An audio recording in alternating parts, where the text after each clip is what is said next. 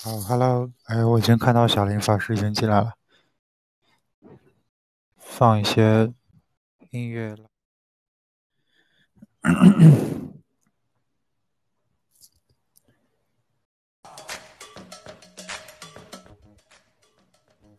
Hello，好，请二位嘉宾上麦吧。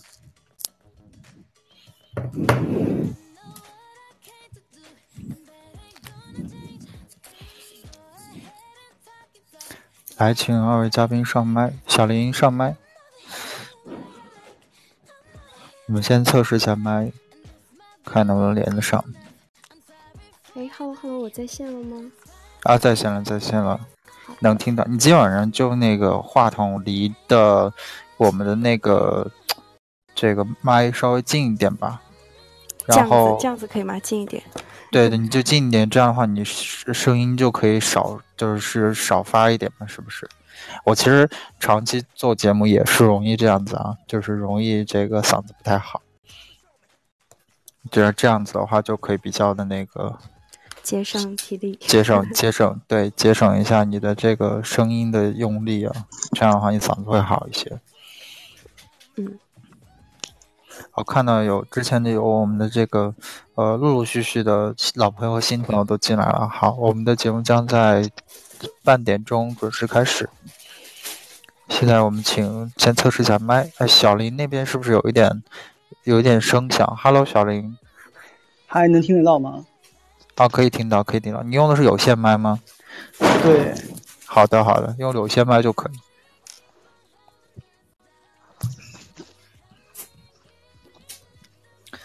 OK，好，然后我们就对我们的这个这一期的嘉宾是 Chris 跟小林，小 Chris 就是你刚才听到的声音柔柔的小姐姐，她是我们之前，她是我们之前思考那一集的那个嘉宾啦，也是呃，也是 Chris 也是去年刚过思考，所以我们继续请她来做这一期的思考相关的话题的呃节目。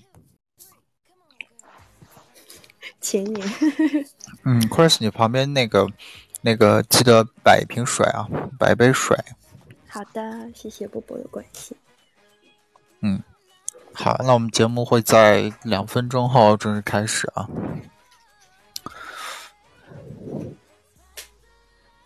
嗯，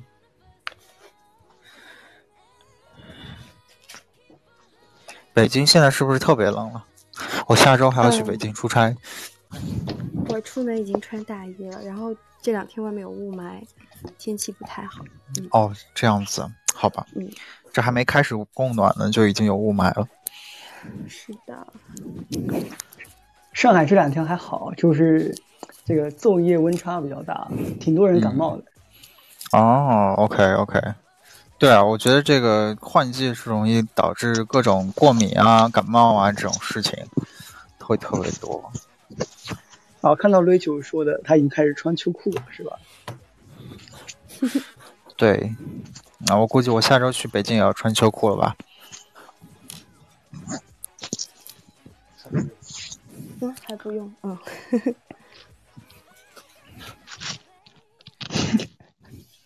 要让波波穿秋裤啊！好的，我会穿秋裤的。好，看到有很多新朋友和老朋友陆续进来我们的直播了哈，我们节目马上开始。这期这一次的节目，这周的节目是我们在呃国庆阔别大概两周之后的一个回归的一个节目。因为今天你看十四号、七号没有节目，这真的就是差了两周的时间没有节目啊，所以这次也是也是讲一个比较应景的话题啊，就是说下周就是思考的这个啊。主观题了，主观题考试之后呢，然后大家马上就知道自己今年的法考有没有过了。现在是法考，不是思考。嗯，所以我们这次无论是节目主题的设置啊，还有大大家可以看到背景图，都是我们的这个国贸地区啊，北京律所非常集中的地区之一。对，比较应景。好，那已经八点半了，我们节目即将正式开始。呃。欢迎大家来到今天晚上跟大家每周日见面的绿源 FM，我是主持人波波。然后我们这一次的主题是已经第十六期了，感谢大家一直以来的支持。我们这期的主题是啊，讲延继续延续我们上。之前的有关法考系列的话题，就是说法考之后就是结束了吗？然后法考之后第一步都要干什么呢？法考之后的职场选择和职场的意义有什么不一样呢？那今天我们就来一起跟我们的嘉宾 Chris 跟小林法师一起来聊聊这个话题。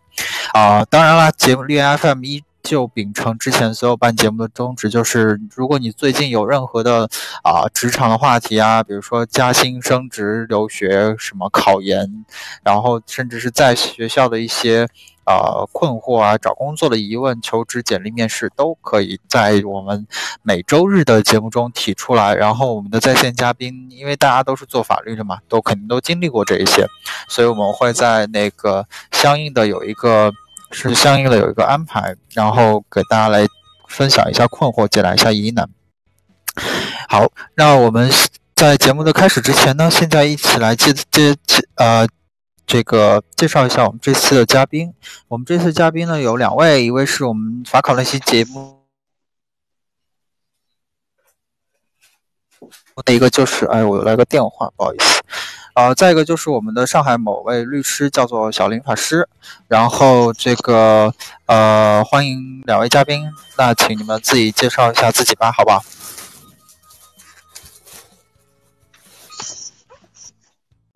大家好，我是小林法师啊，在上海的某家律师事务所工作，我是一六年通过的司法考试，到现在为止两年了。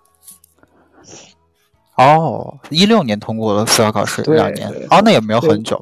因为我们今天嘉宾的设置哦，是有一位法律师，然后有一位互联网企业的法务出身的 Chris 同学，然后这样的话，我们这样的话两边就能都兼顾到了。所以说，那现在 Chris 来算是我们老朋友了，也跟大家介绍一下自己吧。大家好，我是 Chris，又跟大家见面了啊。然后我今天有点感冒，所以声音可能。嗯，会有一点鼻音，然后我尽量靠麦近一点啊。我也是一六年通过的司法考试，当时是在职的这个状态通过的，现在在互联网企业担任呃法务专员。然后希望今天能够多跟大家分享一些自己的心得体会，谢谢大家。嗯，好，好，好，感谢 Chris，感谢 Chris。特别是我觉得，呃，而且 Chris 现在也不只是做法务了，对不对？你也就涉及到你所在企业的业务部分的一些，呃呃，就是一些工作了，对不对？待会儿也可以继续聊一下你现在都在做什么，我也非常想了解一下啊。嗯，对，就是通过我们在聊天过程当中，我相信大家也就可以对自己的这个，无论是在工作之后的一些朋友们来听我们的节目，还是在正在刚准备考试想来放松一下，或者是还在学校的一些同学，这样的话，大家都会有一个啊比较有意思的切入点。好，那我们。最开节目开始之前，还是要照例来介绍一下我们的平台了。呃，绿源来自高深 legal 学生求职群。那高深 legal 呢，是中国最大的民商法实务微信公众号。那绿源就是高深 legal 品牌旗下学生求职群前身。然后我们旨在帮助法学院在校学生以及 PQE 三年级以下的初级律师对行业实践以及职业发展有全全面的了解。那我们这个平台说白了，也就是说帮助大家更好的从学生到职场低年级的一个过渡，帮助大家找到自己的职业方向。那么我们就开始聊吧。对啊，今天我们就是想聊一下，就主要是为什么想聊这个话题呢？也是因为刚才讲到了，说现在这个时间段比较应景。应景是什么呢？下一周就要主观题考试了，相信我们今天的听众中也有不少是这个正在备考的同学啊，呃，欢迎你们来我们的节目来放松一下啊。那你们二位嘉宾有没有记得当时你们就是考完之后第一步先做了什么？第一步是先睡觉呢，还是先出去嗨啊，还是出去浪啊，还是要怎么样？有没有记得？小林要不要先说一下？哦，我当时是在那个厦门考的试，然后我们去考，对我们考试的地方离海边很近嘛。考完试的时候感觉这要完蛋了，今年是不是又完蛋了？然后我舍友拉要拉着我去看海，我说那风海风太大了，没有心情，我们回家睡觉，然后回去了。哦，OK OK，那 Chris 当时是怎么过的呢？啊，我考完之后就去千岛湖玩了一圈。对，因为当时呃我也是在上海考的，呃上海离千岛湖就比较近嘛，然后报了一个很近的，大概三天左右的团，找了个朋友一起去玩了两天。其实这个时候是你最可以放下心去玩的，因为已经考完了，无论如何结果就已经在那里了。那这个时候你就完全放心的去玩，不用担心啊要去找工作，不用担心 未来的事情。那这几天好好放松一下，调整好心态。嗯嗯嗯，对，嗯，我的感觉是，这是不是你是 参加工作之前最后一段可以无忧无虑玩的时间了，是吧？这么理解，对的。哦，OK，小林当时去了这个海边也是蛮不错的啊，就是就是我觉得厦大夏天夏天是呃，就是厦门是个特别美丽的城市啊。啊，不知道大家这个今年考完的同学会怎么庆祝啊？但是无论如何，这个考完之后都要面临这个找工作啊，或者说是在职场的一个重新开始吧。我们今天也就主要是来想讨论一下这个问题。呃，还是那句话，就是说，如果要是呃，如果要是大家有任何，你看马上这个潘大帅同学就有提问了啊啊，如果大家有任何的问题啊，或者说是公屏讨论啊，或者说是你想要连线跟我们的嘉宾来一起来。来交流一下任何问题，任何问题不只是局限于今天的话题，欢迎随时跟我们在公屏上、跟问答上，还有那个，呃，我们的连线上来爬麦来进行跟我们互动啊。因为特别有一些我们往期节目都会涉及到一些问题，就是说，呃，大家自己个人的情况都不一样，那我们没法给出一个，呃，我们觉得唯一性的一个讨论的意见，所以说不如不妨把你自己的情况，呃。去掉隐私信息、敏感信息，然后跟我们来讨论一下你的情况，这样说不定能够得到更针对的一个，大家来一起帮你想想办法，对吧？嗯，好，那呃，我们待会儿再看一下潘万大帅这位同学提的问题哈。我们现在继续聊一下当时我们嘉宾走过的路吧，好不好？那小林要不要说一下你当时面临着一个什么样的情况？就是说，你在这个是应该是研究生对不对？研究生那做完之后，那个考完司考之后，是不是要考开始找工作？还是说你司考前就已经有找工作了？其实司考之前就是九月份的时候还在刚开学，没有去实习，就想先把这个司考考完，再好好去找实习。那个时候实习没有那个司法考试成绩刚考完没有过，然后这个过不过不知道。这段时间其实内心其实挺茫然的，那个时候刚好有很早吧，我呃加入了绿野。那个时候斌哥嘛，斌哥开始跟我们讲说，你们开始赶紧去找实习。哦，对对，你是一五年加入的绿野。然后是他斌哥跟我们说是尽量去投，如果说你觉得自己呃有信心能够通过司法考试的时候，在你简历上可以加一句话，说自信今年一定通过司法考试，加这句话。别人问你法律资格的时候，可以加这句话，可以顶过去。哎，这就是一点 说简历的一件比较，哎，一点小 tips，对不对？一点小 trick，就是说，对，帮你如何掩饰住，如何掩饰过你没有这个司法考试过掉的这个这个。这个怎么讲？一个比较润饰修饰，对不对？就我觉得可以推广到所有人来用啊。凡是没有过思考的，都可以加上这一句：已报名参加当年思考，或者说是有自信通过，对不对？嗯，对，继续小林。然后后来我就去了一家那个法院去实习，我是觉得实习是更好能够认识自己的兴趣。和自己职业方向的一个过程吧。然后我觉得我去法院实习的最大的收获就应该是我第一天去实习，我就知道我毕业之后不会去考公务员。哦，为什么呢？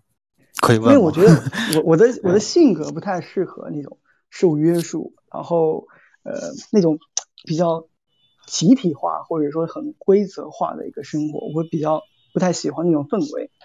嗯，也就是说，你比较喜欢那种比较自由一点的氛围了。对对，嗯，那你觉得律师就够自由吗？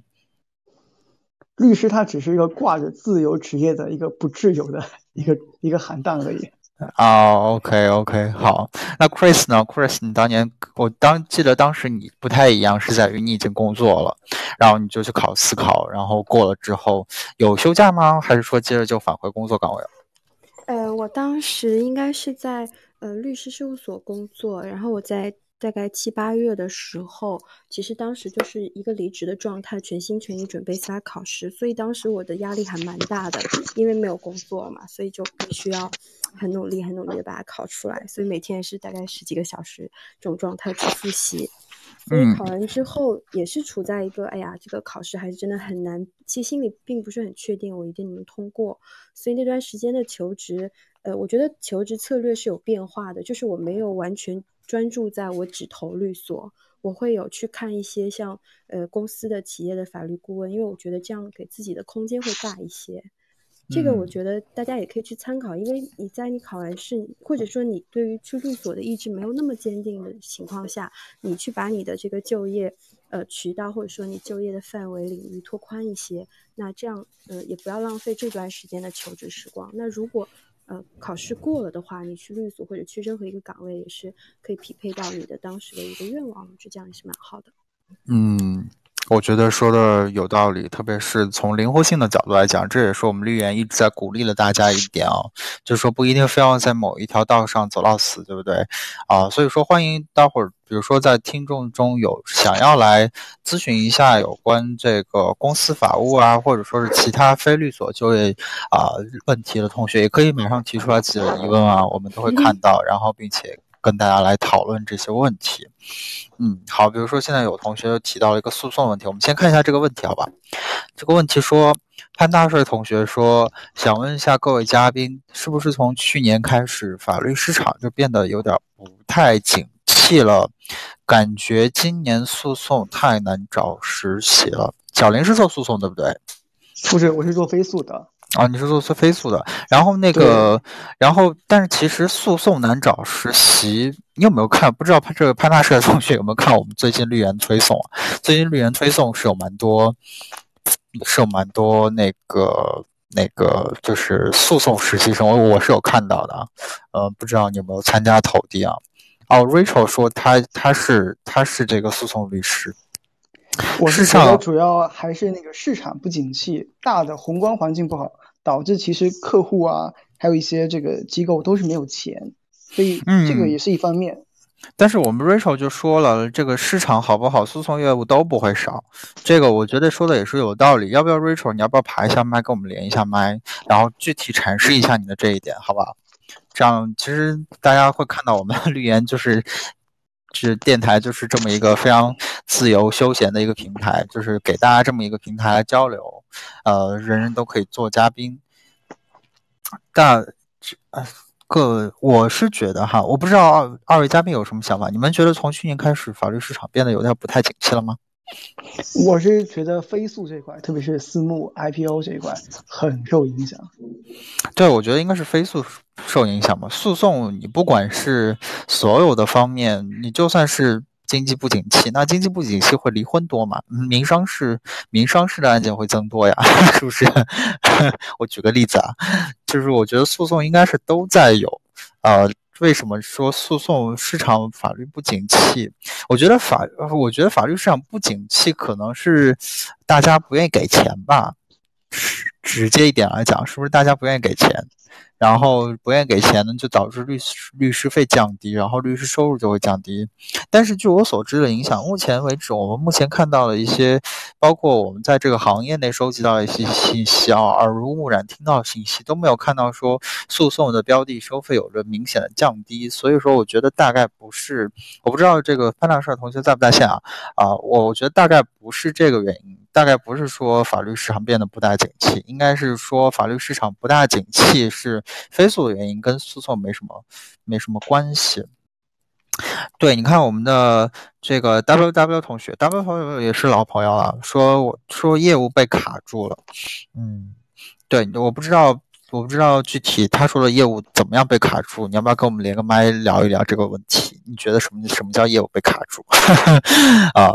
然后那个潘大帅同学也欢迎你继续来提问啊，就不知道你这个有没有这个，呃，有没有那个，就是更进一步的你的想法？比如说你现在遇到了什么困难啊？然后你在求职的什么阶段都可以爬麦。点击这个电话的按钮来跟我们连线，这样说出你具体的困惑，我们也帮助你好好讨论一下，对吧？资管通道类的业务啊，那倒是，但是这个就涉及到飞速里面比较少的一块了，就是所谓金融资本业务类的。对，这个我知道，这个 W W 同学是做基金的，他应该是这方面会比较熟一些啊。然后那个好，那我们继续聊喽。这个还哦，又又看到一个问题。我们待会儿来解答这个问题。那我们继续刚才的话题，接着聊，就是说，呃，二位刚才已经聊到自己当时一些啊具体的第一步的情况。那你们觉得说，我们聊完了一开始这个做的选择之后，那么你们其实都算刚刚过法考，没有多久。Chris 是一年，然后小林是两年。你们觉得这在这一年到两年中有没有感觉到什么不一样？就是下一步，你们觉得过了法考之后，是不是就应该去找工作拿实习了？我个人会比较倾向是去啊找实习，或者是考一点相关的证。这个这个实习指的是实习律师哈？啊，不是，就是实习单位去去找实习实习生这样的工作，比如说去法院啊，去律所啊，去各种各样的像法务都招实习这样子。呃，我是觉得通过司法考试之后，呃，因为你要开始去想自己未来的工作了嘛，想去找一找适合自己的和自己想要去做的一些东西。那很多时候我们刚进入这个行业，并不是非常了解，因为法学院的一个教育跟现实生活的一个需求，很多时候是不匹配的。那怎么样去找到适合自己的，怎样去更好的认识自己？我觉得实习是很关键的一个方式。嗯，对，其实我们这也是绿源一直在强调的，就是为什么会做绿源这个东西，就是绿源觉得目前国内的这个法学的法学院的职场教育比较缺失，然后这导致了大家在从学校到职场上会有个脱节的一个过程。那绿源存在的意义就是帮助大家弥补，尽量弥补这个过程哈。所以说这也是我们想要帮助大家解决的问题，呃，但是。也有人会问啊，小林，我就借此向你探讨一下，就是也有人会问说，这个，呃，怎么样找到自己喜欢的职业领域呢？你觉得是，是你当时是怎么找到这个领域的？因为我好像记得你在毕业之后也有不少的这个做过不少的事情，不一样的事情，你能讲一下吗？对，我的经历会比较不一样一点。我在法院实习过，我在这个互联网法律公司还有律所都待过。最后面还是选择律所，一方面我是觉得我的性格会更更自爱自由一点，然后思维比较发散，在比较受约束的公司和这个呃体制内，我觉得我的性格不太适适得了，这是一方面。另一方面，我还是觉得我会更喜欢做律师，因为我的想法会比较简单一点，刚开始可能会比较累，那后期的话成长性会比较比较强。然后我我会比较想啊，我可以多赚一点钱，然后去哪里旅游啊，到处去玩，就时间上我可以自己去进行一定的调配，所以这是我的一个职业选择的一个想法。嗯，哦好，我看到了这个后期会更累啊，那我们就请我们上期的嘉宾 Rachel 待会儿连麦跟我们讲一讲，他的说这个后期会更累具体是什么东西哈 啊，好。然后我看到看一下我们现在的问题。其实，其实我突然想到一个问题啊，就是说你在找到这个自己喜欢的这个做的这个事情上面，其实每个人都会不一样，是不是？你刚才讲到一点，就是说你好像更喜欢自由一点。然后这个好像律所里面可能可能的，其实律所这个律师这个职业来说，相对来说也比较这个自由。对不对？我可以这么理解。对，但其实都会挺迷茫的。我记得我那个时候，就是走在那个十字路口，左边一个选择，右边一个选择，非常迷茫。特别是我想啊，那我们做律师可能自由一点。但是如果说不去红圈所的话，其实律所的这个薪资待遇没有去企业法务那么高。嗯。然后当时，当时那个时候那个，等等，律所的薪资待遇没有企业那么高吗？嗯，其实这点是不是企业的法务？哦，房地产企业的法务，OK，好。所以因为当时我也去投房地产企业的法务，然后他给的 offer 给的薪资待遇是非常高的，将近有二十万这样子一个待遇，十五到二十。那我去做律所，律所我正常我没有去红圈所，我是不可能有这么高的待遇。而且我知道那个工作量是你加班会比较多，所以我我也很很犹豫啊，非常迷茫，非常犹豫。嗯，也是，但是当时你还是没有去这个地产公司，对吗？对，嗯。其实确实是在这里，我觉得也要提醒大家一点，特别是那些啊刚刚毕业没有多久的同学，如果你能一步进得了红圈所，所谓的红圈所啊，啊，我们是向来不倡导概念的，但是所谓的红圈所或者是这个收入比较高的所的话，哎，小林，你那边是不是有什么嗯杂音啊？一直在响。是那我下个麦我再重新连一下。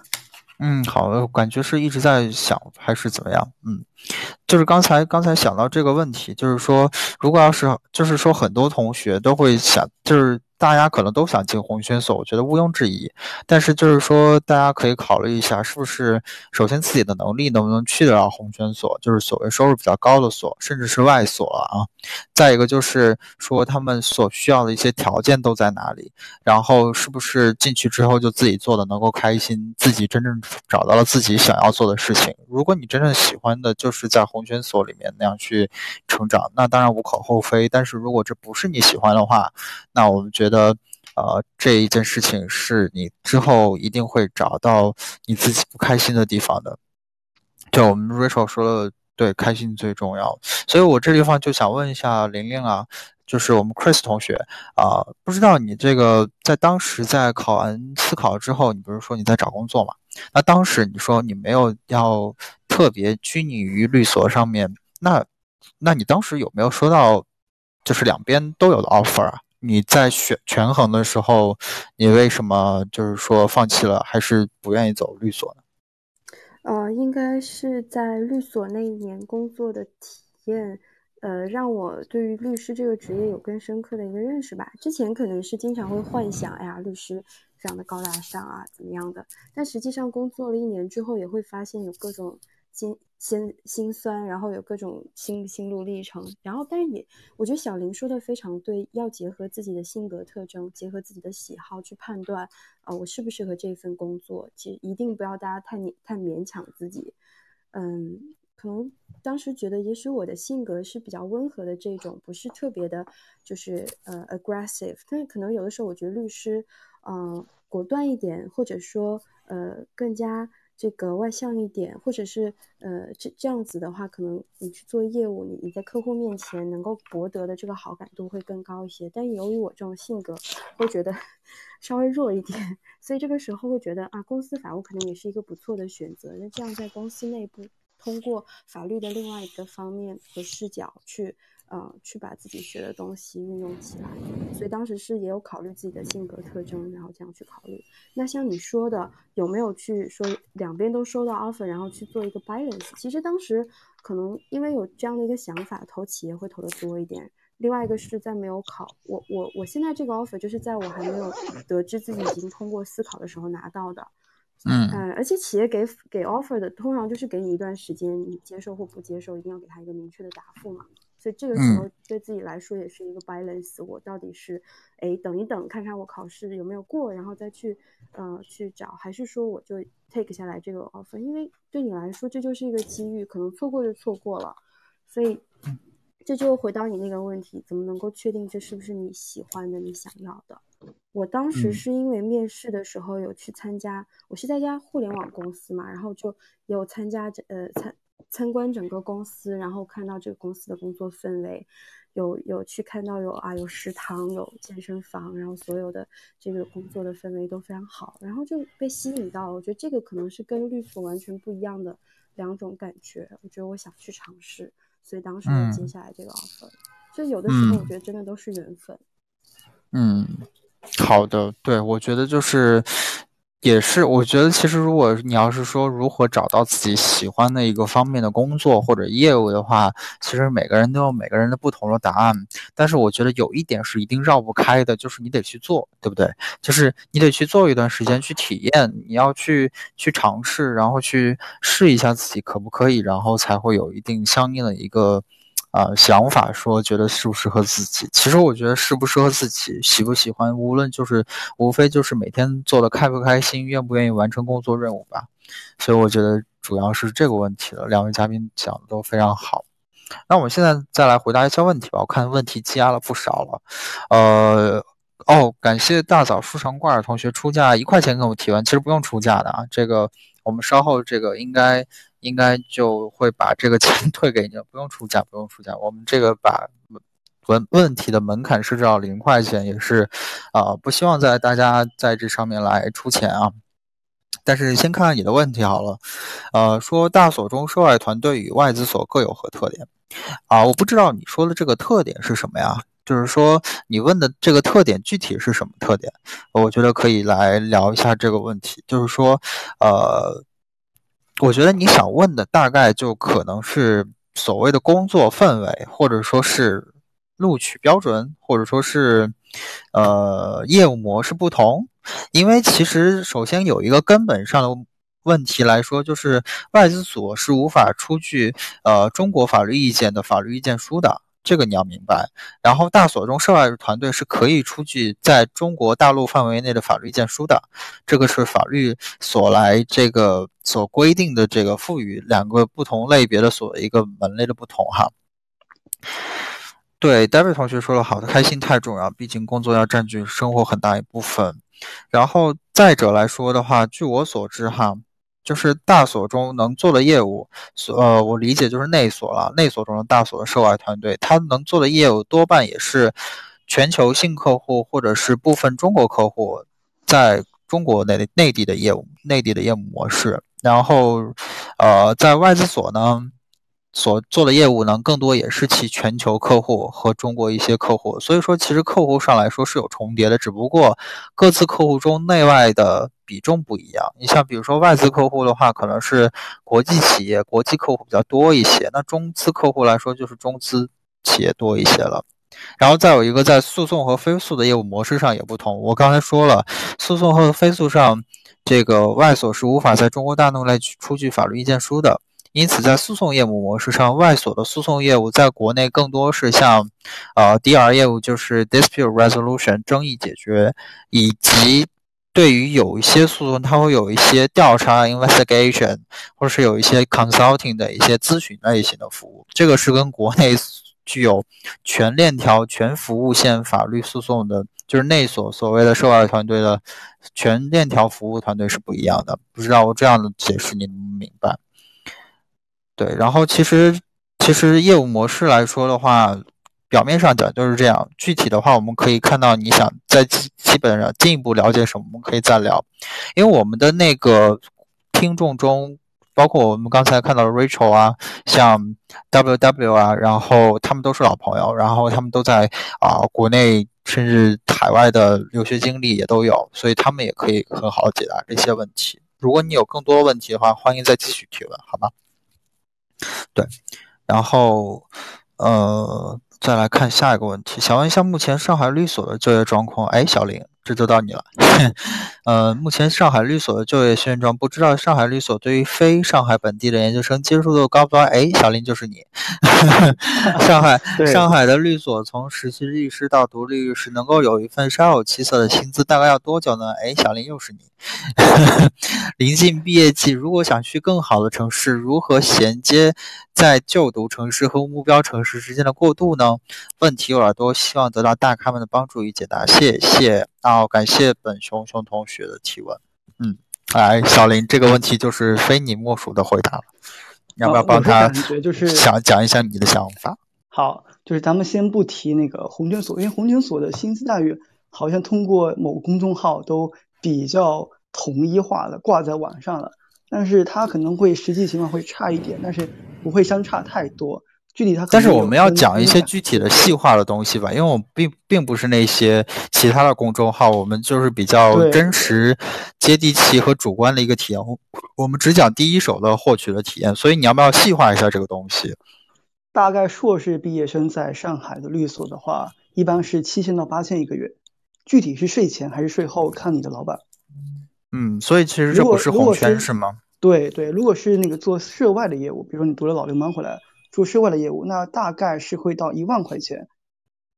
嗯，具体也是看团队，当然也是有，比如像国浩或者说一些景天城某些团队，他的这个待遇甚至会超过红泉所。具体也是要看老板的，所以这个东西其实跟所是有一定的关系，毕竟所是平台，但更多的是看你的老板对你大方不大方，还有你们业务的领域和业务的差别。嗯，我觉得可能小林讲的是有一点是取决于这个律所的这个是是否是统一薪资，呃，是吧？或者说是。或者说他们还是团队制的律所。目前其实我们说真正推行团队制的律所，其实啊，真正推行公司制的律所其实没有几家。你像我知道的君和是一家公司制，就是统一统一起薪，对不对？然后那个还有呃还有方达也是一家，然后最近比较新兴的像值得也是一家这种公司制。呃，公司制的所谓的律所啊，然后其他的都是要看团队，像金度啊、中伦啊这种都是按照团队来定薪的吧？据我所知是这样哈。所以说，对对对对，我觉得小林法师讲的是比较客观的情况，就是说不是所有人都可以一下来就去红圈所的，所谓的红圈所啊，不是所有人一下子就可以进这种所谓顶尖大所，那外所就会更高一些了。外所像魔力圈所，或者说是。美国那些在 Vote 上排名靠前的所，在国内的这些起薪应该都是高于红圈所的，所以说这种这个起薪又是另外一个待遇了。对，小林继续吧。然后我另外我是觉得在上海七千到八千，看起来跟想象中的会有点低，但实际上已经是相当不错的一个薪资待遇了。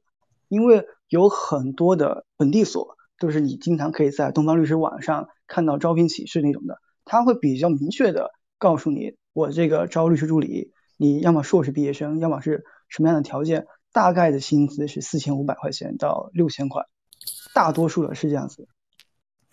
对，就是其实是我觉得也是给大家一个参考吧。就是我当时之前找工作的时候是北京最高，然后其次是上海，然后再次就是全国其他地方了。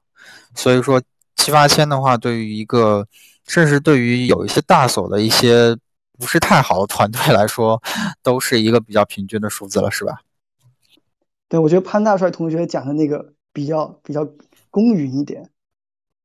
有些大所，特别是那个上海某最大的那一家律师事务所，它的这个一般起薪是六千块。嗯。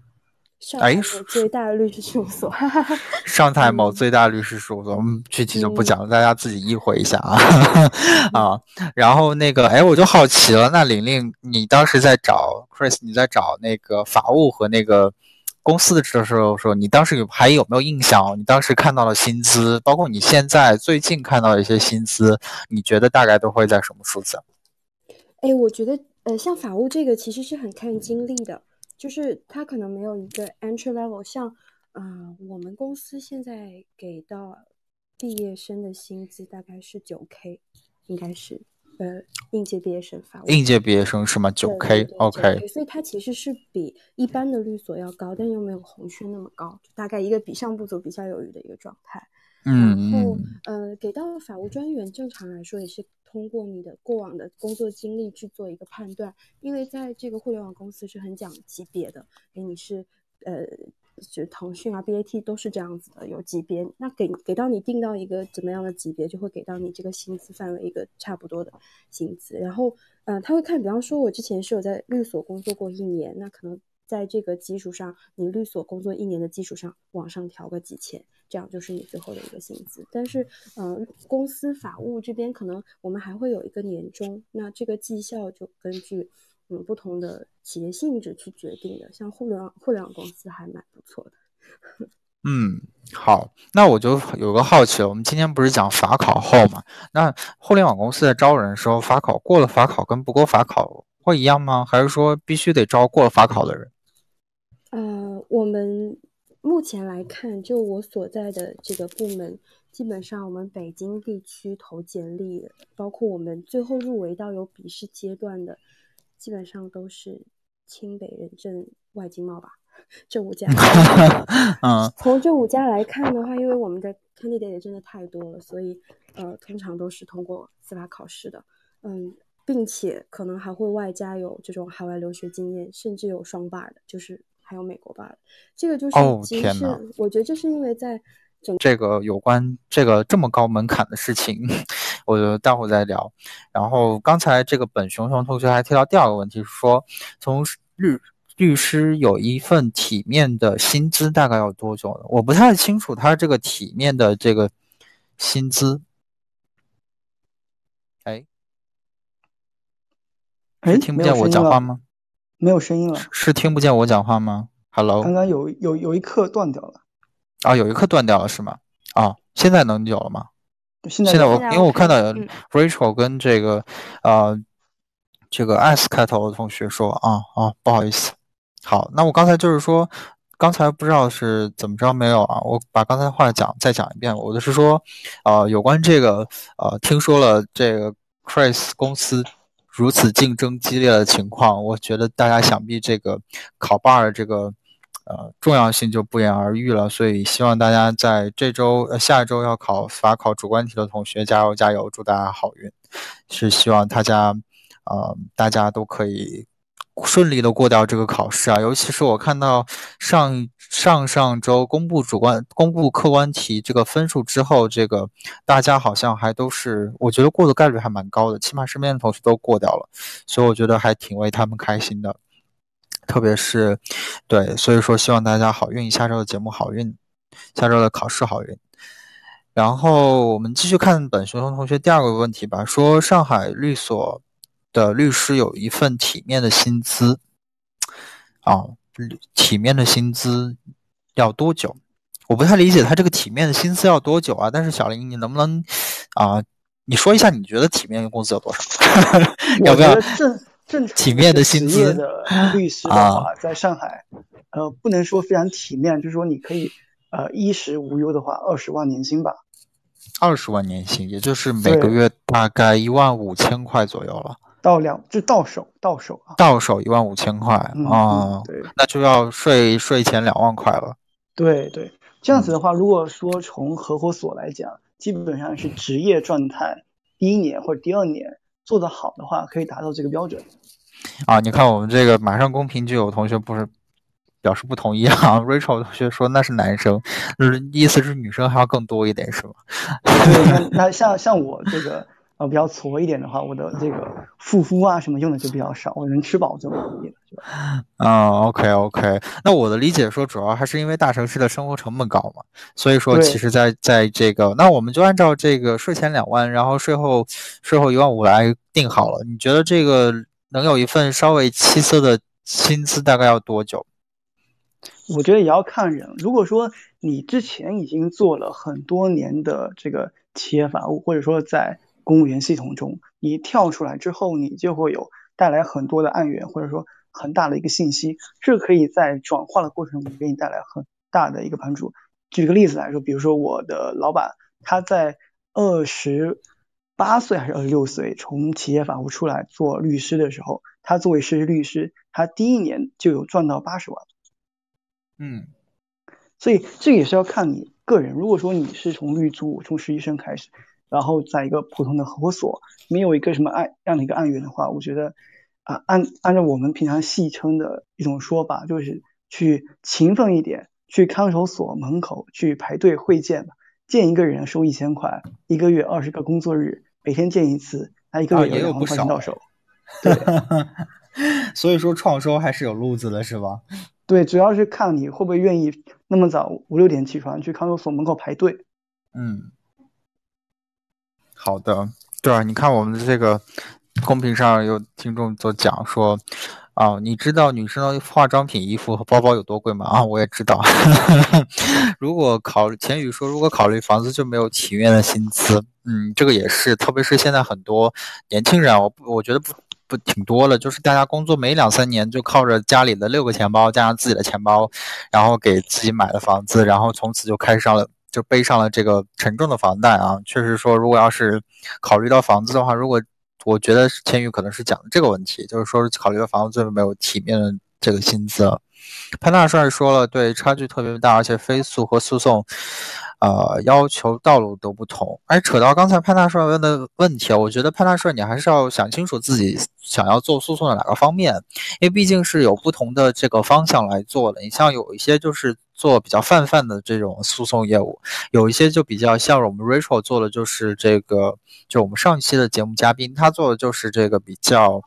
啊直接一点的啊，就是争议解决的业务，它的争议解决的 deal 都是非常漂亮的那种 deal，所以就是说也要看看你自己喜欢什么样的。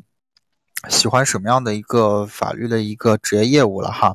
那具体说是，如果大家想要跟我们之前的一些嘉宾，包括波波本人，也在有一个直接线下的近距离的交流的话，欢迎加入我们的听友群啊。这个方法我已经打到了我这个背板上面去了，就是说加我的微信，然后呃，我们之后就会统一筛选拉人，然后来，这是一个比较佛系休闲啊，日常日常，然后。非常放松的一个交流微信群，就是所有之前的嘉宾都在里面和大家交流。对啊，宇哥说不要房子就要有体面的生活了啊！对，现在波波就是这这个这个这个这个这个这个生活的一个拥趸，就是不要有房子啊，不要暂时不要房子，但是要有一个自己过得舒服开心的生活。嗯，好。啊我们继续。好，加群的方式已经打在群上了，欢迎大家。如果要是有听众想要加群的话，可以按照方式来加群。啊，然后来继续，我们说，我刚才聊到一个，其实是有一个薪资律所薪资的问题啊，还是本熊熊问的问题。那本熊熊之前还问了第三个问题，说如何衔接就读城市和目标城市之间的过渡。小林，这个就是你了。对，我觉得来跟我们讲一下吧。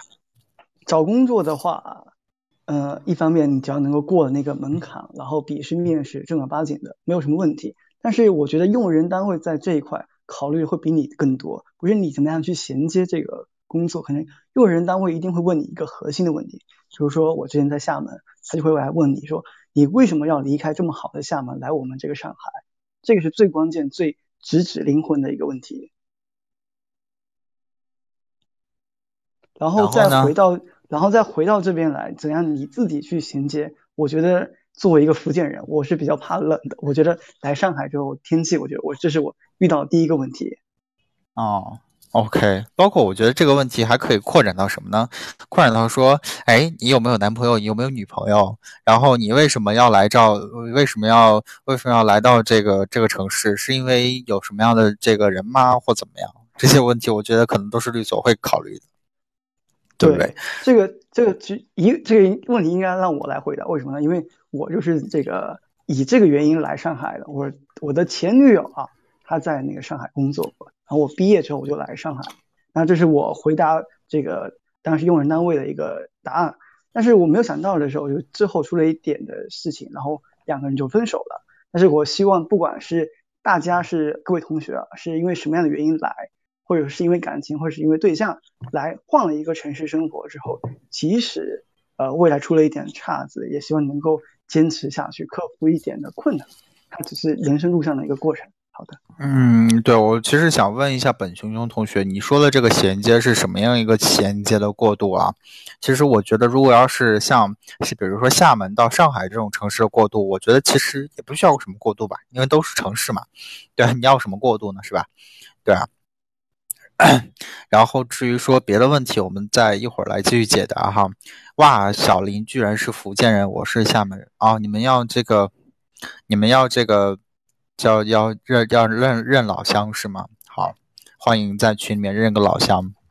哎，波波，就是关于这个转换城市，其实我也有发言权，因为我完全没有在我念书的城市找工作。哦，对，也是，对对对对对，Chris，你原来在上海。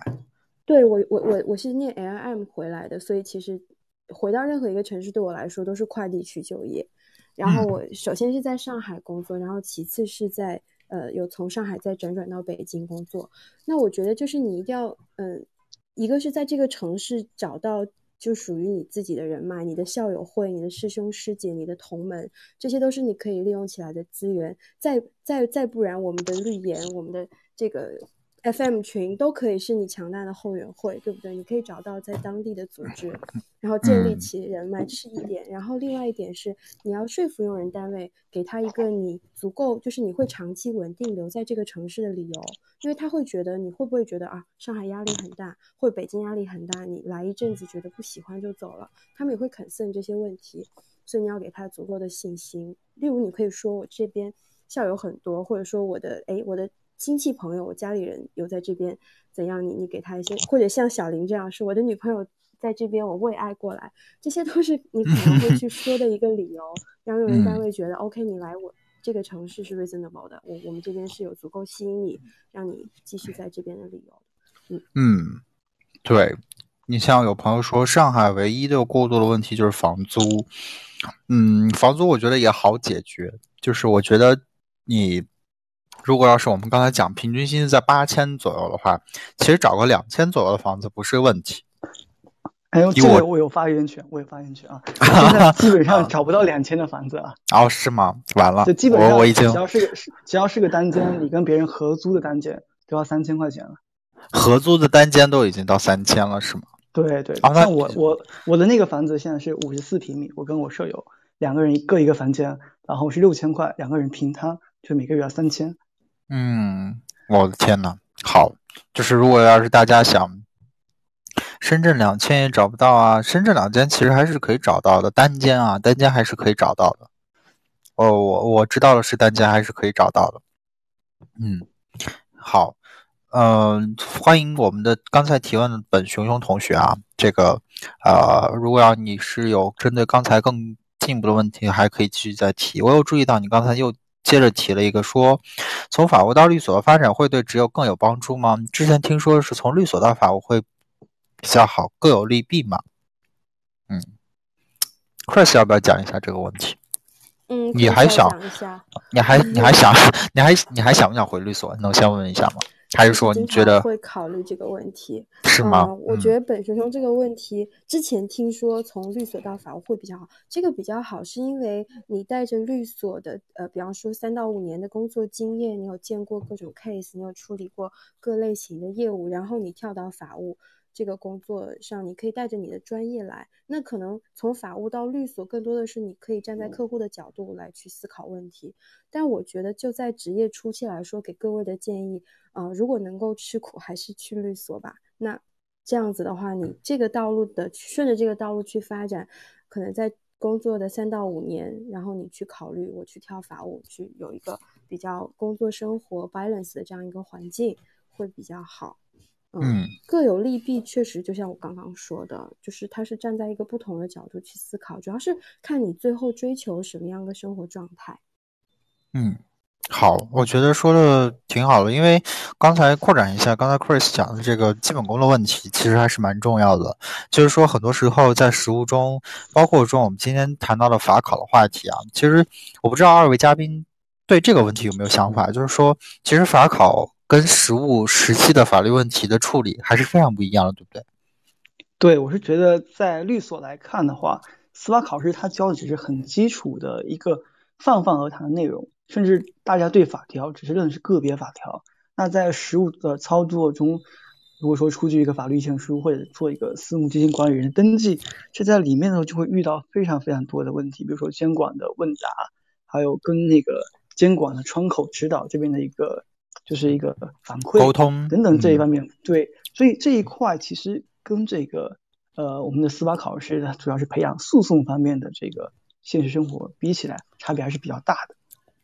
嗯，对啊，你看，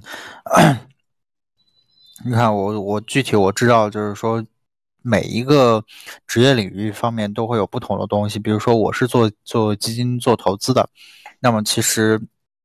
在基金和投资这个领域上面，其实就有很多，呃，非常非常细分的法律。而这个东西，首先是法考第一不会考到，第二就是你在思考它的时候，这个逻辑和这个你的这个思维模式又跟法考是完全不一样的。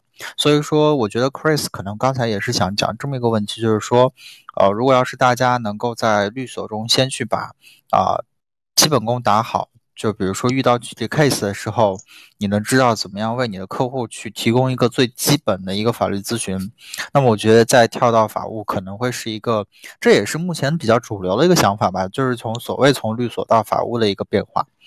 那其实从法律法务。走到律所也不是不可以，包括之前我看到很多公众号啊，以及我们之前的节目中有也有提到，就是说从法务走到律所，一定是你在这个法务上有了一个专精的一个专业的一个研究之后，比如说我就是做基因法务的，那么我对这个私募管理人备案以及这个基金法务、基金法律要求、基金投资法律意见书的撰写，以及怎么样去跟资本市场各个方面各个角色来去沟通，这一些肯定是你在做基金法务中需要得到的、需要训练到的东西。那么你在做完之后呢？呃，做了几年之后，甚至是你这个时候已经有了一个客户的资源，那么你去到律所，自然也就是如虎添翼的。所以说，从法务到律所也不是说不可以，这个要看你怎么样去权衡这个你自己的想法、你自己的经验、你自己的背景，对。理论知识决定你走多远。新人看，首先得干事靠谱，信心最重要。对，其实潘大帅讲的非常好。我觉得潘大帅，呃，应该是新朋友吧，第一次听我们节目还是怎么样？呃，之前没有见过啊。我觉得是确实这样，就是绿源一直在倡导大家，就是首先是要做事上的人的话，首先一是要找到自己的，一是要找到自己的这个智慧，也就是说，所要有自己的。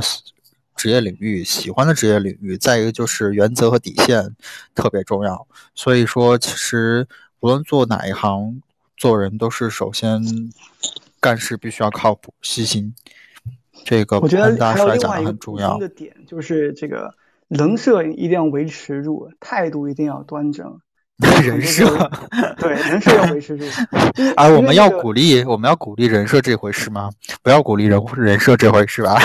然后我觉得态度要要维持住嘛，比如因为律所实习的时候，很多时候他会以这个留用为目的去招一批实习生，然后在这个时候为了留用实习生的态度会非常好，但是可能到了呃出留用结果的时候，就会有一些人开始小弟代工啊，有些人爱干什么干什么。这个时候怎么样去做好这个态度，然后跟整个团队去融合，然后去呃沟通，我觉得这一块可能是在业务之外更重要，因为做事情嘛，先是做人。嗯，好，特别同意。好，那我们节目进行到现在进行了一个小时，然后欢迎大家继续。如果要是喜欢我们的节目，想要跟我们的嘉宾以及波波有日常更多的讨论的话，欢迎加入我们的微信群。然后一个非常放松、佛系、休闲、轻松的微信群，然后大家平时在里面聊些有的没的日常业务、非业务的东西。所以说，欢迎跟我们有更多具体的交流。在每周节目之外，我觉得这个人设的问题啊，就是我我是不太提倡有人设这个东西的，因为我本人是非常。我不知道二位嘉宾怎么想，或者我们的听友怎么想啊？我觉得这个东西一旦自己给自己立了 flag，就之后就一定会倒。对，我不知道，我不知道大家怎么想，不知道 Chris 怎么想。就是我觉得大家都做自己就好了，为什么一定要有一个人所谓人设的一个东西呢？对吧？对，而且你这个人设可能真的会随着你在不同的环境、不同的阶段去发生变化。你做律师助理和做律师，以及做这种高年级律师，甚至合伙人，你的不同阶段，就是基本的做人、基本的细心态度，这些是一定的。但是你的人设、你的整个气场，我觉得就肯定会发生变化。嗯，但是同时，我确实是也是觉得 Debbie 说的对啊，就是说从另外一个从他的角度来讲，你看他说什么？他说圈子太小了，我们每交出一份文件都是我们的脸面，这算不算维持人设？如果这算人设的话，我觉得算是应该有，但这不算是人设，这其实我觉得算是一种对于自己的一种自己交出去的 product 的一个质量控制吧。那我觉得我对人设的一个想法就是说。这个人要表现出自己真实的状态，人要真诚，就是也是波波讲的做自己的一种，不要去自己去设一个很奇怪的一个角色，然后到后面很容易被推翻掉了。嗯，对，我觉得是可能是应该是这个意思，就是因为我我是觉得真诚是最有力量的一个东西。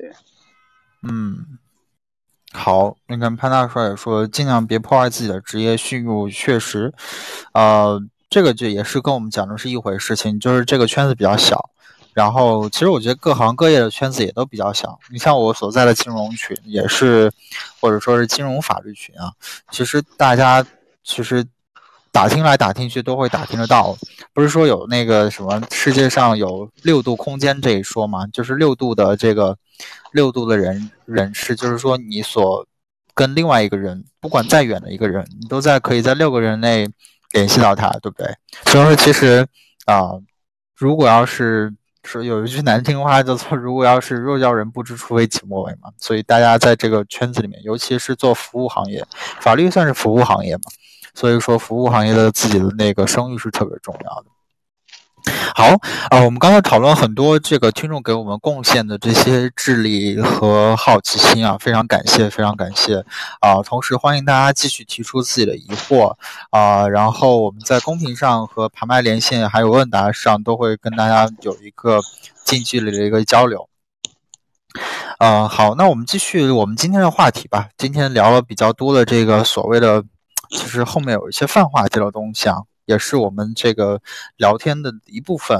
那我就特别想知道一点，就是说，在小林和 Chris 两位嘉宾在过去这么一到两年过了法考之后，你们觉得，哎，法考对自己的意义在哪里？或者说，你们现在还有在想去去想自己过了法考这件事吗？从律师和法务的角度来说一下。然后，首先作为我在律所的一个从业人员，我是觉得通过司法考试，它只是。就是按照他名字所讲，就是一个法律职业资格，它只是一个敲门砖。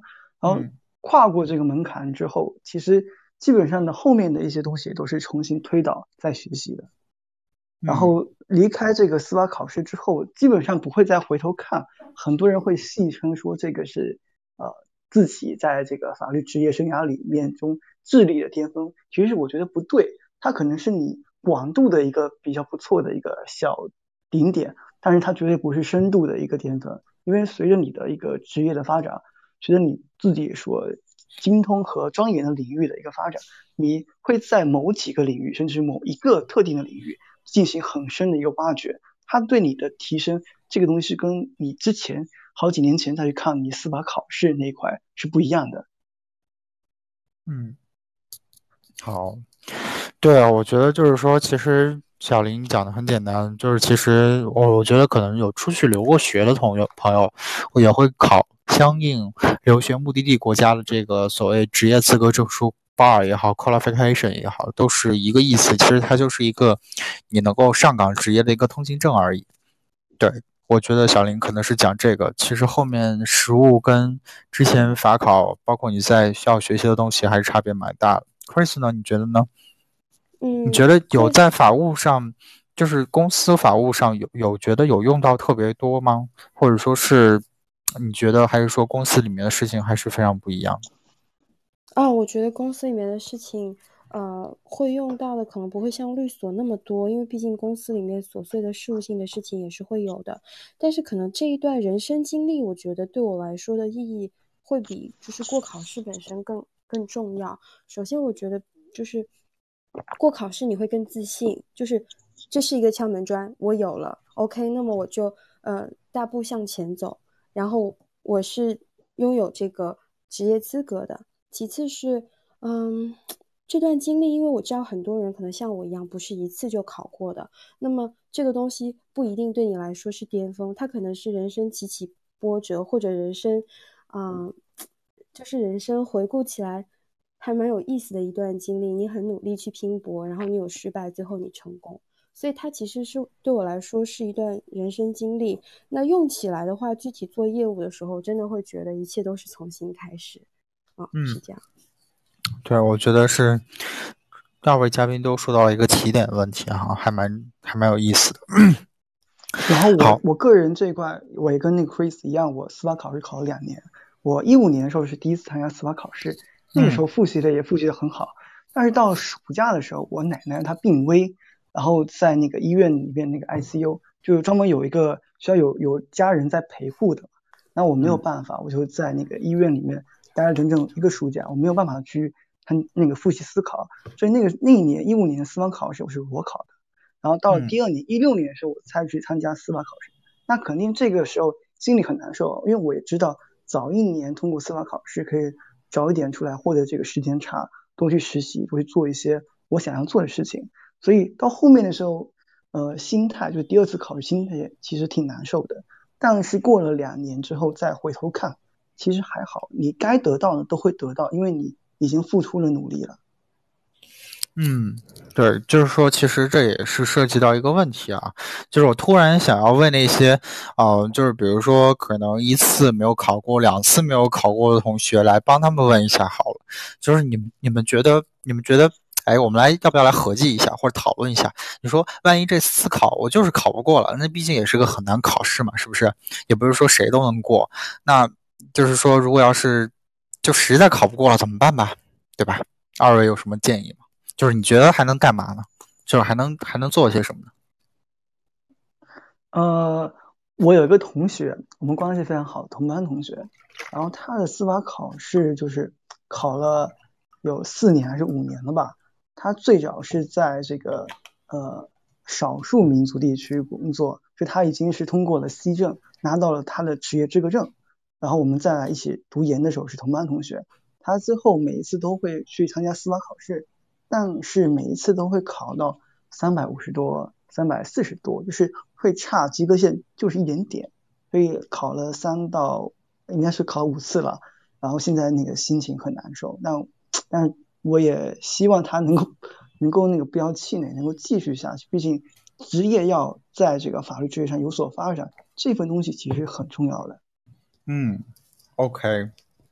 好，那但是这也是比较个例了啊，就是有没有什么一些你能想到的其他的路子？我们也给那些就是说屡屡败屡战、屡战屡败的同学一点打气嘛，对不对？其实法考永远不是。那位同学他也呃去法去那公司做法务了，我觉得他这么多年的一个经历做那个法务还是那个能力上是没有任何问题的。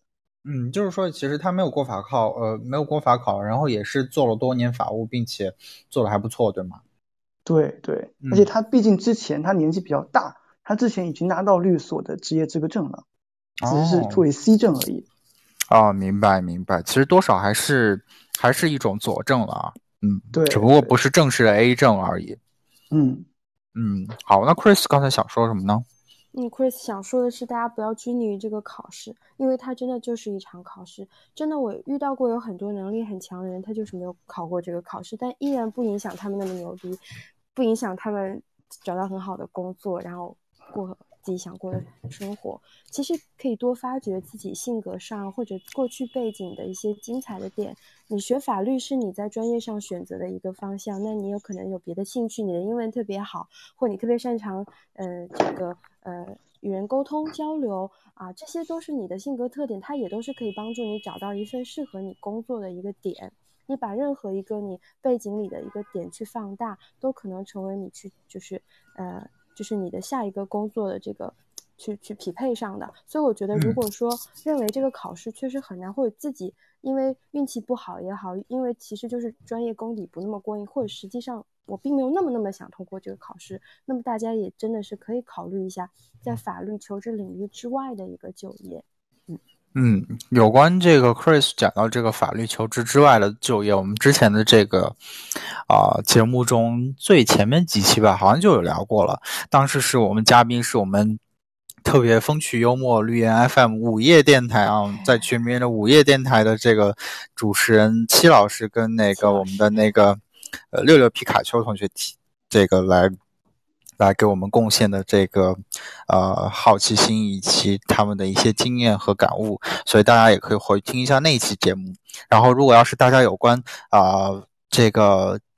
非法律所谓的就业途径的，想要去咨询或者来跟我们讨论的话，也欢迎随时大家提出自己的问题哈，在群里或者节目都可以，因为我们的节目是有一直都有回放的，大家所有的往期节目都可以在呃克拉克拉这个平台上，然后看到我们的日元 FM 的官方账号上面，啊每期都有，到现在已经有十六期节目了，然后大家可以随时回听。对我非常高兴的看到，我们之前的节目都是每一期节目都过万，甚至两万、三万、四万的这个播放量，我觉得还是很吓人的。尤其是对于我们这个啊小众的细分市场而讲，我觉得还是呃感觉受到了很大大家很大的鼓舞哈。哎，欧阳无情同学说了啊，说平时大家都在周末看什么书啊？比如说专业书什么的，求推荐。嗯，二位有没有平时最近在看什么书？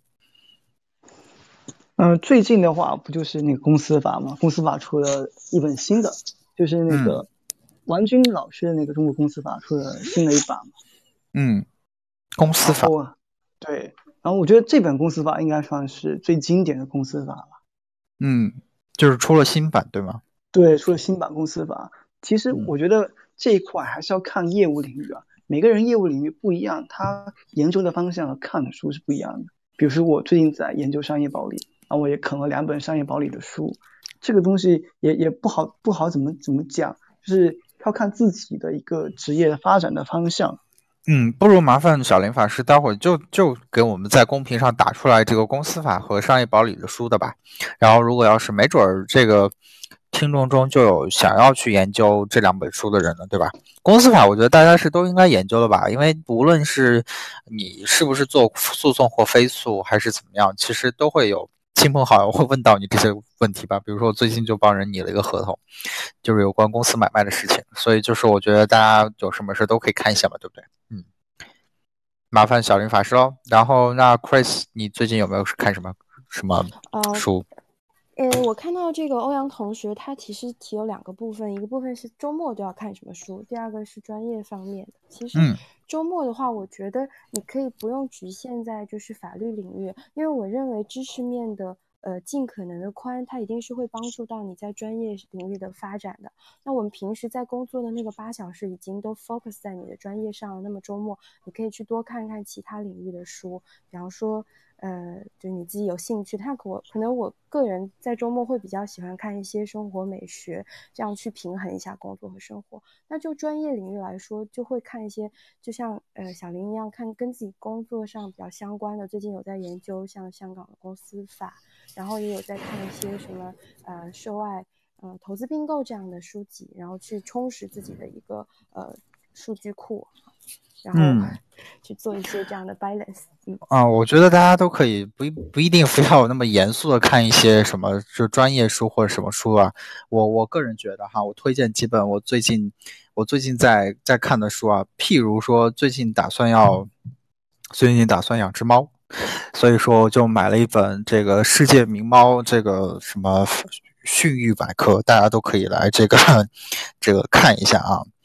啊，然后再有一个就是这个有一个叫做呃美物底薪，这个我是在之前在某一个上海很火的一个一个一个商店开业的时候去买的，呃，然后就是看一些这些好看的东西啊，其实这个心情也会好一点。对，如果要是周末读物的话，我最近在看这两个东西。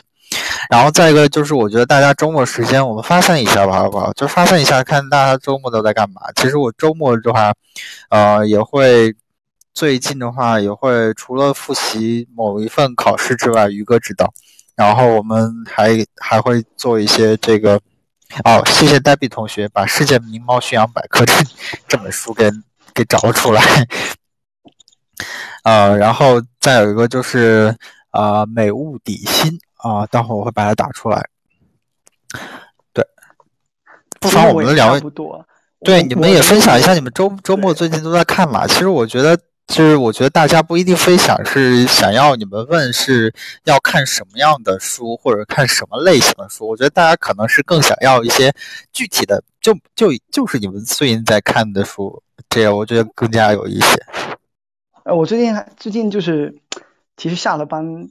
根本就不想去想这个专业上的一些事情，就想在床上躺着，或者去健身房运动运动。我周末比较闲散了，因为我我有一个比较向阳的这个阳台，我会睡很久的觉，然后醒来之后在这边自己泡泡茶，泡功夫茶。我有一套那个茶具，然后偶尔出去出门转转，看看这个展览馆啊、美术馆啊、博物馆。然后昨天我还去一趟上海朱家角去秋游。嗯，所以我我是其实。下班时间我是不怎么喜欢去看一些那个呃专业上的东西，因为平常经常在研究一些案例，然后讨论一些案件的话，其实这已经是在工作时间内已经在进行自己那个职业上的一个发展了。下班时间或者说自己的业余时间，你肯定要洗衣服啊，要运动啊，要去哪里转一转啊，对不对？去看看电影，其实都会很开心。这其实是。对自己的一个生活的平衡，我觉得很重要。如果说整天都是七天都在想工作的事情，身体受不了，然后大家也受不了的。嗯，好，你看我们之前的这个呃嘉宾于哥就说了啊，推荐《渔阳野史》啊，高晓松那本是吧？我觉得也还挺有意思的，就是比较轻松的来读一些呃野史之类的，不是正史类的东西。每天长跑半小时，预防猝死。嗯，我觉得挺厉害的。每天不妨不一定，如果要是长跑不行的话，可以去做那个去做。这个时候我又要搬出来我们之前老生常谈的椭圆机了。我们觉得椭圆机是不伤膝盖的一个非常好的一个有氧运动啊。啊，对，你看 Debbie 同学啊，对，说的对。对，确实是，呃，确实是这样。就是说，我们在工平常工作压力太大的话，各位在法考之后一定会步入工作职场。那么，工作日压力太大的情况下怎么办？这个工作压力毕竟是全国同学、全国的人民都在面对的一件事情。所以说，呃，如果要是你们这个工作日太忙的话，不妨周末的时间多给点自时间给自己，不要再考虑在专业上的东西。椭圆机代言人。对，因为我的这个膝盖就是不太能长时间去跑步，所以我觉得在健身房的时候去椭圆机是比较好的事情。独立日，我能去你家看看吗？独立日，我能去你家看啊？这是一本书的名字，对不对？啊，感谢我们 Chris 的分享。独立日就是三联生活，呃。三联书店出的一些生活类的读物，然后有一个独立日系列，然后其中有一本叫《我能去你家看看吗》，他就其实这个作者介绍了去，呃，就是去十几个人家里去看他们家的装修，就其实体现出的一种，即使是你是租来的房子，你依然可以过得很用心，你可以把你的家打扮得非常的舒服，然后你去享受你的生活，去呃平衡你的工作，对我觉得这是一种。非常好的生活状态，然后我就觉得平时读一读让自己开心的书，然后拓展一下呃知识面，放松放松，可以可以让你平时的工作更加的有积极性嘛。嗯嗯，OK OK，好，还有什么书推荐吗？最近看的？啊，我还看了一本武志红的书，叫做《家为什么会伤人》。你觉得看这本书，家为什么什么？家为什么能伤人？我看一下，家为什么能伤人？对这本书挺有意思的，就是剖析一下这个自己发展的一个那个成长的一个过程，看一下自己的内心的一个经历，我觉得对这个了解自己啊，或者说是未来的一个生活有一定的帮助。嗯。好，呃，欢迎在这里啊，欢迎我们节目到进行到现在，欢迎大家继续来爬麦连线，然后来参与我们的节目。其实大家看到我们这个节目每期其实都是为大家设立了一个平台，然后大家如果要是有任何想要吐槽、想要交流的东西，都欢迎通过各种方式，我们的节目下方的电话按钮、话筒按钮，还有我们的这个问问题的问答按钮，把它给提出来。然后这样的话，我们在线的嘉宾，还有我们富有智慧的听友们，都会和大家一起来讨论这件事情。所以欢迎大家继续欢迎爬麦连线。然后再有一个就是，也如果要是喜欢我们的节目的话，欢迎加入我们的听众群。这样的话，可以有更多与我们的嘉宾和主持人近距离交流的机会。对武志红的老老师几本书都不错，嗯。对，说到这里，我这个要想到一点，这个 Tyrion 说，努力赚钱不就是为了享受生活吗？啊哼哼，啊，其实努力赚钱有很多事情，有很多事情可以做，啊，就是说这个不一定是只是享受生活嘛，是吧？好，代表又分享了一本书《厌女日本的女性厌恶》，来安利一下。好，我们这个分享书籍的这个话题就先到这里了。欢迎大家继续在这个公屏上打出来你觉得不错的书籍，啊，然后我们节目进行到这里来说的话，其实最后想跟两位嘉宾讨论一下，就是说我们觉得法考之后啊，包括这个职业生涯起步之后，我们讲一讲将来的事情吧。就是你们现在工作到现在，然后我觉得这也是大部分你我的同龄人在遇到这么一个问题，就是说。你们对于接下来，呃，业务的横向和纵向的拓展，以及在社会上，这个乃乃至社会关系的处理上，你们最近有没有什么感悟？或者说是你们觉得说，其实离开了学校之后这么几年，在职场上去拼搏，然后你们觉得有什么事情是现现在想特别跟职场新人说的？然后你们现在有没有什么想要去？呃，觉得最近有一些问题呀，或者你们自身对于自己将来发展的问题，一个是有没有想对现在朋友说的，再一个就是你们自己有没有什么想说的？我觉得我自己这一段时间来说，内心会比较安定，因为我开始找到我自己在团队中的位置。这是那天大家在这个呃我们听友群里面讨论的，这点我还要感谢我当时做实习生的时候带我的那个小哥，他跟我讲说你要去找，发现自己是怎么样能够成为团队不可或缺的一个人，能不能去发现自己的一个位置。这句话我一直记得到现在。然后我在这段时间的工作中，我也发现了我对于团队的一个作用。我觉得呃跟老板相处，跟其他的律师相处。比较舒服了，然后这个时候我发现自己已经融入了这个集体，所以我是觉得这是我内心安定的一个过程。嗯，OK，也就是说，其实无论是，其实就是自己去努力适应环境，然后努力有一个同时找到自己的位置，能够让自己跟团队一起走下去的方式吧，对不对？对对，嗯，我觉得这个确实还挺难得的，就是其实也是一个找自己的过程。Chris 呢？Chris，你有没有什么想对现在的啊比你年轻一点的呃兄弟姐妹说？然后以及是对于你自己的想法，有没有什么啊对自己有什么想法吗？啊，我觉得有两点。第一点是不要被你固有的思路所局限，就是你认为什么什么我一定不可以，然后什么什么我不敢去尝试，这样嗯。这样会限制你的发展。其实，嗯，你工作到后来，你发现，哎，这个人没有过思考，他仍然争取到了什么样的工作岗位？哎，这个人他也并不是，呃，这个不好的学校毕业，哎，他依然去了红圈。你会发现有很多这样的事情，你当时就会感叹啊，为什么当时我不去试一下？所以，为了让你日后不有没有这样的后悔，你要多尝试，不要局限自己，这是第一点。另外一点呢，我希望就是我自己的一个工作经验吧。就是每一个工作你接到之后，你去多想一想，往前推三步，这个事情为什么会过来？我为什么会得到这样一份工作？Why？我为什么要做这件事儿？往后推三步，这件事我要怎么做？做完了以后会有什么一个影响？就是如果任何一件事你都拿到，呃，他就往前想三步，再往后想三步，你你做事情会越来越成熟，然后你思考的角度也会越来越呃宽，然后这样的话，我觉得也会更利于你的成长。这是我两个一个小 tips，想跟大家分享的。嗯，感谢 Chris，特别是我觉得最后讲的这一点特别有用啊，就是说，其实每个人如果，其实这也是我们每次这个节目办的一个想法吧，就是我们其实没有想要设定一个台本这样一个东西，就但是我们会在之前跟嘉宾说，我们这期大概是要讲一下什么样的内容，然后大家我相信二位嘉宾就有去想了。然后在节目的进行过程中，节目进行过程前，还有节目进行过程中，然后甚至是节目进行过程后，在听友群里面，大家都会，我都会看到很多不同的思想碰撞。其实我们觉得这才是，啊，绿 FM 跟大家想要在职场想要去探讨的这么一个话题，就是说，其实很多时候都是思。想先于行动，就是希望大家都可以想到，希望大家无论是提前还是之后都会想到的事情，都要提前思考到。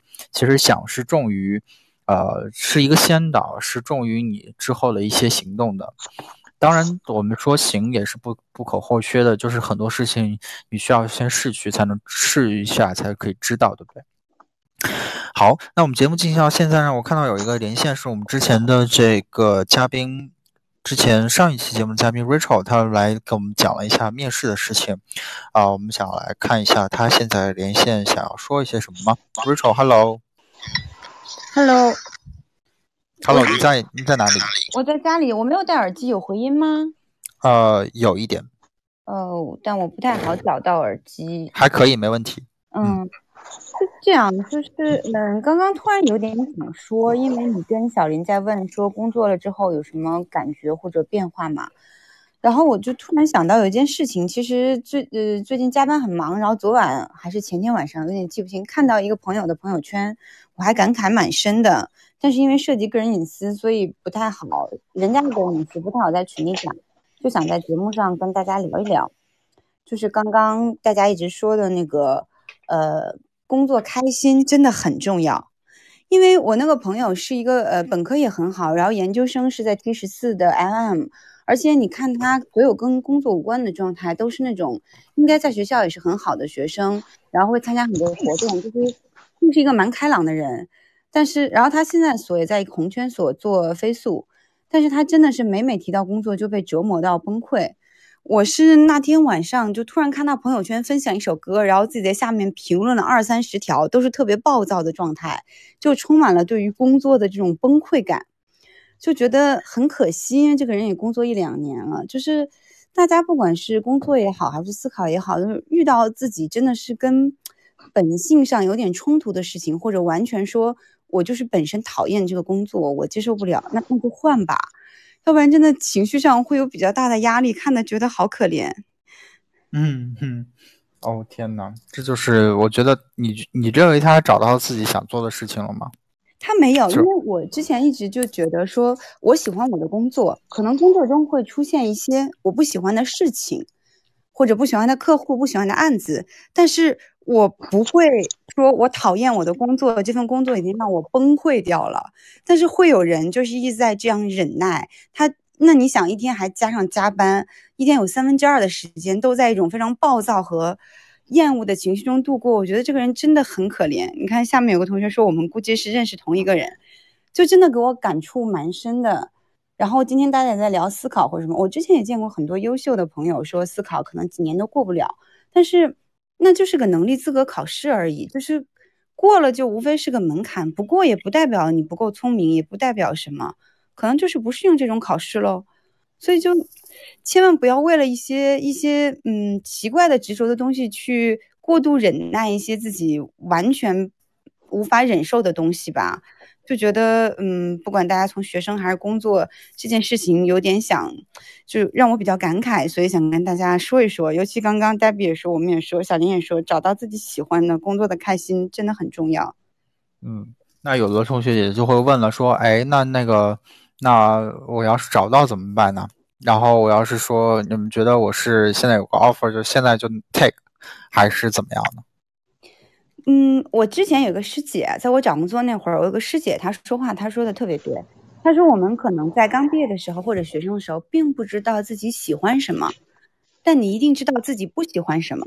她说有时候不断的实习，嗯，你是以为你在找喜欢，但是可能没有找到，但是这就说明你实习和尝试是不对的吗？其实不是的，你也在不断排除自己不喜欢的，你不断的尝试，不管是实习还是工作，嗯，勇于放弃那些。不喜欢的其实没有什么太大的问题，但是你如果说我什么都不喜欢，那可能是个人 自己有点问题。但如果说我确实在不断的探索中明确了，我就是不喜欢这份工作，我就是无法接受这样的工作状态，像那个声音很甜的小姐姐 Chris 一样，那我做了律师，我觉得他就跟我的性格不合呀。小林也是，我我进了法院实习，我觉得他就跟我的性格不合，那就果断去去转换嘛。嗯。我觉得讲的非常好啊，但是那如果要是现在我们就面临着这么一个两难的选择的话，那你觉得会是建议我来去啊等一等，对不对？就是等一下，等一下看看会不会好一些。如果你明确的知道前面接受眼前这个东西会让自己非常的难受和崩溃的话，那除非是家里有压力，非赚钱不可了，那没得选，否则的话真的是宁可等一下。嗯，于哥说了，我就曾经在一个项目上圈数字三小时，边圈边哭。我的天哪！其实我觉得这种工作上的崩溃都有，但是不是根源上的说不喜欢这个工作，只是某一项工作呀、某一个案子呀，我也会有啊。嗯，给在线的之前没有听过我们节目的同学介绍一下，于哥是我们之前多期节目的一个嘉宾，他之前是在英国某魔力圈律师事务所的香港办公室，啊。按说是非常好的单位啊，但是你看他于于哥之前做的是什么？做的是，啊，这样资本市市场业务、飞速业务项目下面最最基本、最最繁琐、最最无趣的工作，对不对？我相信于哥也赞同。所以其实说，其实我们涉及到今天我们为什么会聊这个真实职场这个话题，包括之前我们聊这个所谓薪水啊，所谓上海律所的真实的平均薪水，所谓这个各大。各大这个红圈所啊，真实的薪水，包括所谓的这个大家工作之后真实的职场模式、真实的业务模式，包括像于光刚才刚才讲到的这个资本市场下面最基本的业务模式，其实大家都可以看到一点，就是我们想要传递给大家是非常主观、真实，然后第一手的体验。也就是说，其实律师这个职业，或者说法律这个行当，没有那么的光鲜亮丽。可能光鲜都是很多，我我个人觉得啊，个人觉得，以下只代表个人意见，就是很多公众号去吹出来了，或者说很多公众号去所谓拿高大上的架子去忽悠大家。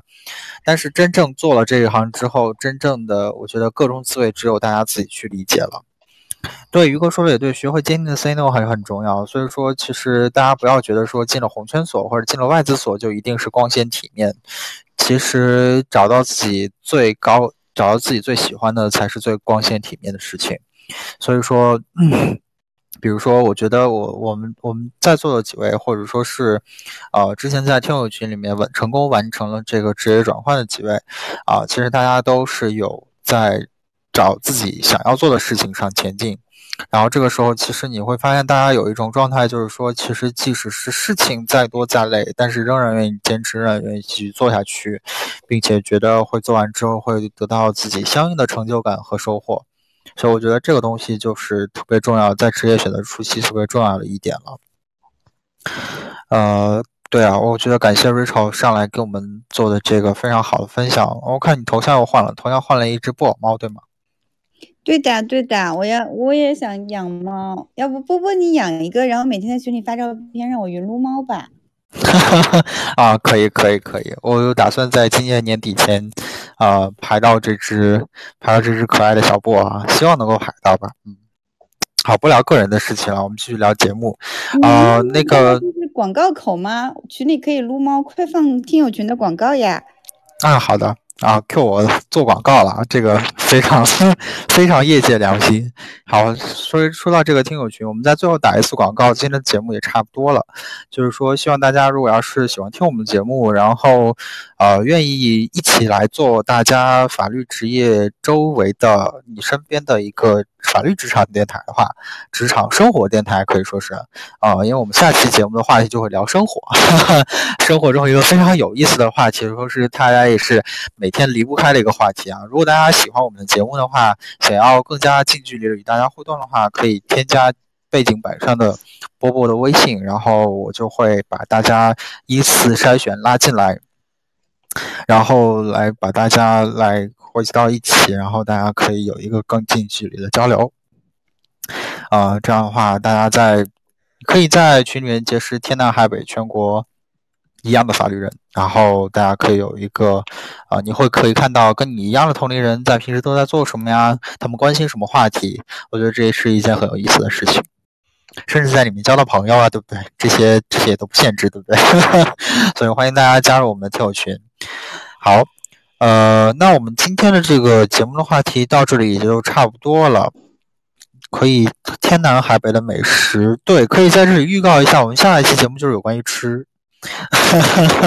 这是一次，就是说我们在这个真实职场话题以及这个求职系列话题之外，开辟了一条新的系列话题，就是我们之前这条系列话题聊过啊，职场外貌管理和时间管理，还有身材管理的问题。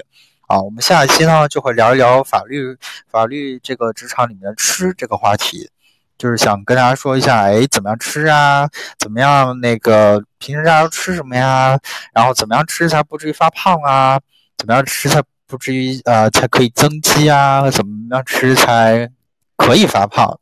怎么样吃才这是适用于想发胖的同学啊？对，对，我觉得是这样啊，FM 群。结识各种声音很甜的小哥哥小姐姐啊！对，声控福利啊，用 FM 群帮你找到挚友，甚至真爱，呵呵呵啊！你们有在里面找到真爱吗？我怎么不知道呢？当然可能有真爱，我不知道而已。如果如果 FM 群听友群在在现在这期节目里面有有有的听友啊，如果你们找到了真爱，记得跟我这个群主说一声。对，十八块钱包邮包月免邮费啦。十八块钱包月免邮费啊！我还最近还真的是买了不少这种九块钱、九块九包月免邮费的一些东西啊，可以之后推荐给大家。对，如大家所见，这个 FM 听友群就是这么一个有爱休闲然后互动的一个集体，所以说欢迎大家加入我们。嗯，好，那最后我们一点三十一个小时三十分，差不多今天的节目就到这里就差不多啦。然后做完了下一期节目有关于吃的预告，然后我们这期的节目就啊可以愉快的准备结束了。那感谢我们今天仍然抱病，就是抱病仍然来我们节目，然后给我们贡献很多很好的 idea 的 Chris 同学，谢谢谢谢，回去赶紧赶紧把这个。感冒养好，好不好？嗯，换季要注意身体。好，谢谢波波。嗯，好，也感谢我们的小林法师啊，这个呃，不好意思，意思让你更换了洗衣服的时间。感感谢提前把衣服洗好，谢谢大家。嗯，对对对，你看我们这个节目还是很有用的，对不对？可以一边听着一边洗衣服，然后有的我知道听友群里面之前有朋友是一边听着一边来做瑜伽，嗯，也是非常好的，是吧？就是非常这样才。说明了一点，就是我们可以作为大家身边的这个职场生活电台嘛。嗯，好，也谢谢我们的 Rachel，谢谢 Rachel 最后时刻给我们的一个非常真挚的分享。特别是我们一直非常鼓励这样子有第一手经验，然后主观体验真实的、接地气的分享，一直是我们节目的宗旨。包括我们下一次的节目也是 非常接地气啊，就是欢迎大家一直来跟我们来进行一个互动。嗯，好，那今天的节目就到此为止吧。然后这个，呃，感谢大家收听，然后我们下期节目再会。我是主持人波波，每周日见，拜拜，绿 F。大家晚安，大家晚安。